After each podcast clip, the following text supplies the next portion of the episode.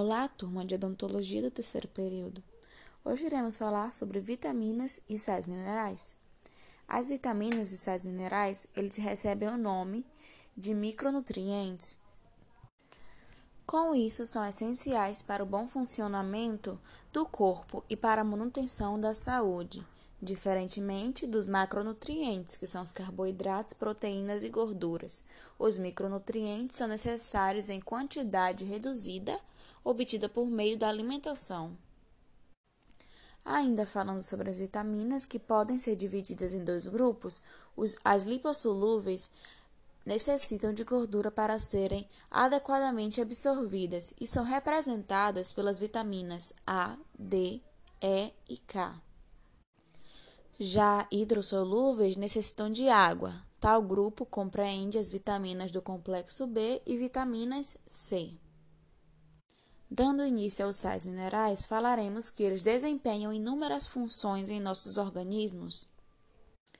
Com isso, eles fazem parte da estrutura dos tecidos corpóreos, que participam da regulação dos impulsos nervosos, da atividade muscular e do balanço ácido-base. Além de serem componentes ativadores ou reguladores de enzimas, que fazem parte desse grupo ferro, iodo, cálcio, fósforo e entre outros. Como pauta o nosso organismo, que necessita de todos os nutrientes, porém, como não são encontrados em um só alimento, devemos manter uma alimentação equilibrada e diversificada. Tanto a falta como o excesso de um ou mais nutrientes podem causar o desequilíbrio no organismo e problemas para a saúde. E para finalizar, passaremos informações essenciais sobre as vitaminas e os sais minerais. A vitamina A está presente em alimentos de origem animal e origem vegetal. Ela é essencial no processo visual, sendo importante no combate da cegueira noturna e vista cansada. Além disso, ajuda no crescimento e desenvolvimento dos ossos desenvolvimento e manutenção do tecido epitelial, defesa do organismo e reprodução. Com a sua deficiência, constitui um problema de saúde pública em várias regiões brasileiras, sobretudo a região do Nordeste, onde suas principais manifestações são as cegueiras noturnas e a xeroftalmia. O ferro é um componente fundamental da hemoglobina e de algumas enzimas do sistema respiratório na qual a sua deficiência é mais frequente no mundo, produzindo anemia em homens, mulheres e crianças, sendo mais comum em mulheres devido à perda sanguínea durante a menstruação. E para evitar que tudo isso ocorra, devemos aumentar a absorção de ferro, principalmente a das fontes de origem vegetal.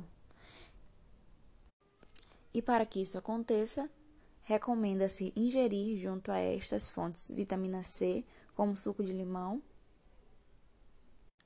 E para finalizar a explicação, iremos falar sobre o iodo, que é importante para o crescimento e desenvolvimento adequado. Além de ser essencial para o controle dos processos metabólicos do organismo. A sua deficiência pode causar o aumento no tamanho da glândula da tireoide e o comprometimento grave no desenvolvimento cerebral. E para evitar que isso ocorra, o iodo desde a década de 60 vem sendo adicionado ao sal de cozinha com o intuito de evitar as possíveis deficiências do, do mineral no Brasil.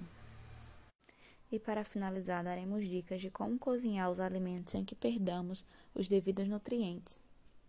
Devemos preparar os legumes no vapor a fim de preservar os nutrientes desse alimento.